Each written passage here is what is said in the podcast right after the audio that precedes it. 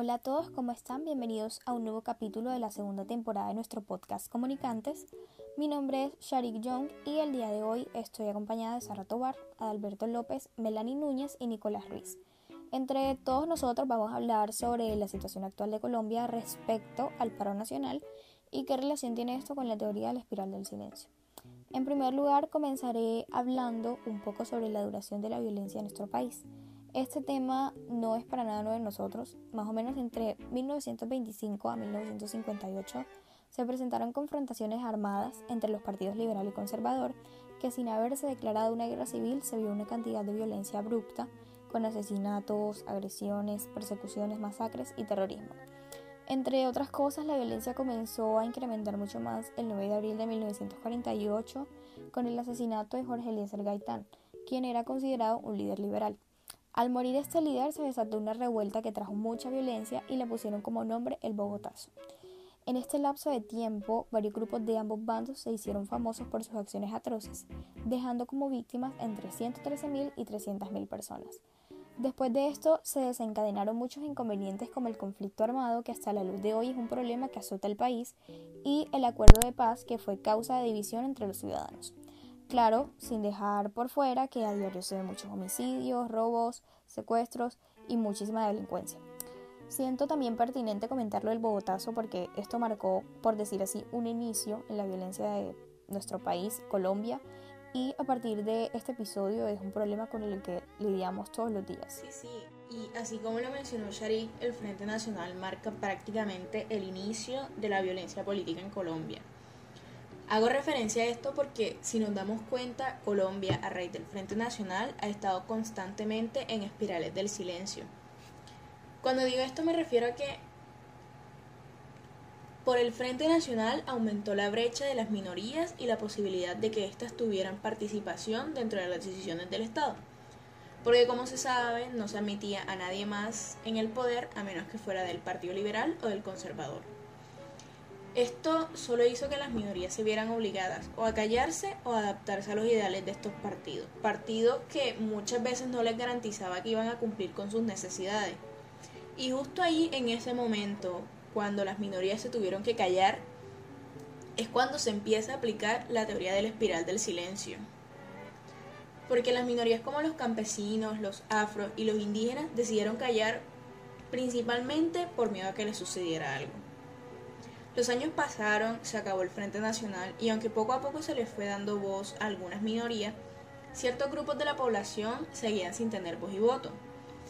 Esto solo empeoró con el tiempo porque a mediados de los años 80 empezó otro ciclo de violencia y que algunos historiadores como lo son Francisco Gutiérrez Sarín lo denominan como la guerra insurgente.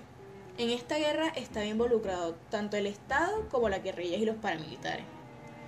Por este suceso de la guerra, como país empezamos a ascender en el espiral del silencio. Las personas, aunque seguían calladas, se iban dando cuenta de las pocas garantías que tenían las minorías que eran afectadas por el conflicto. Pero no alzaban la voz porque los entes que deberían velar por el cumplimiento de los derechos no funcionaban como debían, y aquellos que intentaban defender los derechos los asesinaban. En la actualidad, aunque seguimos en una espiral del silencio, afortunadamente estamos más arriba del fondo. Ahora, ya no todo el país se queda callado ante las injusticias. Un ejemplo de esto es el paro nacional que se dio este año 2021, en donde gran parte del país se ha juntado para alzar su voz en contra de las reformas e injusticias del gobierno, y luchando para que los derechos de las personas dejen de ser vulnerados de una vez por todas. La magnitud de este evento es tan grande que varios medios de comunicación internacionales compartieron alrededor del mundo lo que está sucediendo en el país. Como dijo mi compañera Sharik, llevamos lidiando durante mucho tiempo con esta violencia, casi 60 años. Según el Observatorio de Memoria y Conflicto, el número de víctimas que se han registrado entre 1958 y julio del 2018 es de 46.409 personas afectadas por acciones bélicas. En Colombia, 1.769 personas resultaron lesionadas por ataques a poblaciones. 732 víctimas dejaron los atentados terroristas. Antioquia es el departamento más afectado con 188. Sin embargo, se presentaron 3.649 lesionados en todo el país. De acuerdo con el Observatorio de Memoria, 80.472 víctimas por desaparición forzada dejó el país. Se han registrado 24.447 personas víctimas de masacres, 15.738 personas víctimas de violencia sexual, 17.778 fueron víctimas de reclutamiento. Además, en total, 12.702 niños fueron reclutados y 4.619 niñas. Como vemos, las cifras son alarmantes y es algo de lo que se debería hablar a diario siendo una problemática tan preocupante. Sin embargo, la gran mayoría de estas víctimas tienen algo en común, que son minorías o al menos eso creen. Y debido a esto les da miedo alzar su voz y los pocos que se atreven muchas veces son silenciados y se convierten en una cifra más. Muchas de estas personas se tratan de minorías étnicas, campesinos, indígenas y personas en el área rural. Correlacionando esta situación con el espiral del silencio nos podemos dar cuenta que estas minorías, por el hecho de, valga redundancia, ser minorías, creen que su voz no tiene importancia y que no pueden lograr un cambio importante. Sin embargo, en la situación actual del país no se dan cuenta de que todas estas minorías sumadas en realidad hacen la mayoría y que juntas podrían lograr un gran cambio para la población del país. Muy triste ver, digamos, a estas personas como los campesinos, aquellas minorías que no pueden expresar no deciden no expresarse por ese miedo de que les llegue a pasar algo, pero sin embargo esperemos en nuestro país eh, no se sigan viendo este tipo de inconformidades.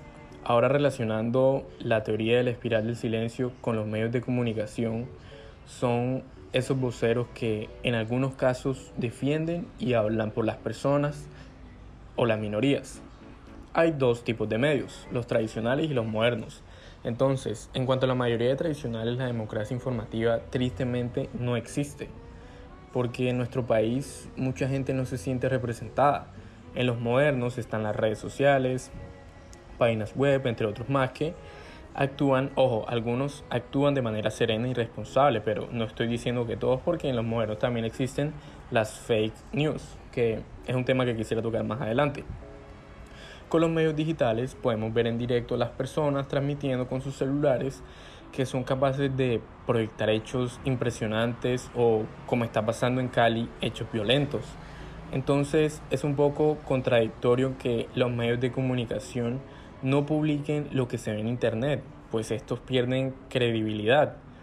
Los medios ven a las personas como era en un pasado, pero evidentemente la revolución del Internet cambió todo, cambió la ley de comunicación, eh, entonces los medios quedan mal al negar lo evidente, lo que se puede ver en directo. Ahora con las fake news hay que tener mucho cuidado ya que estas pueden generar confusión o violencia.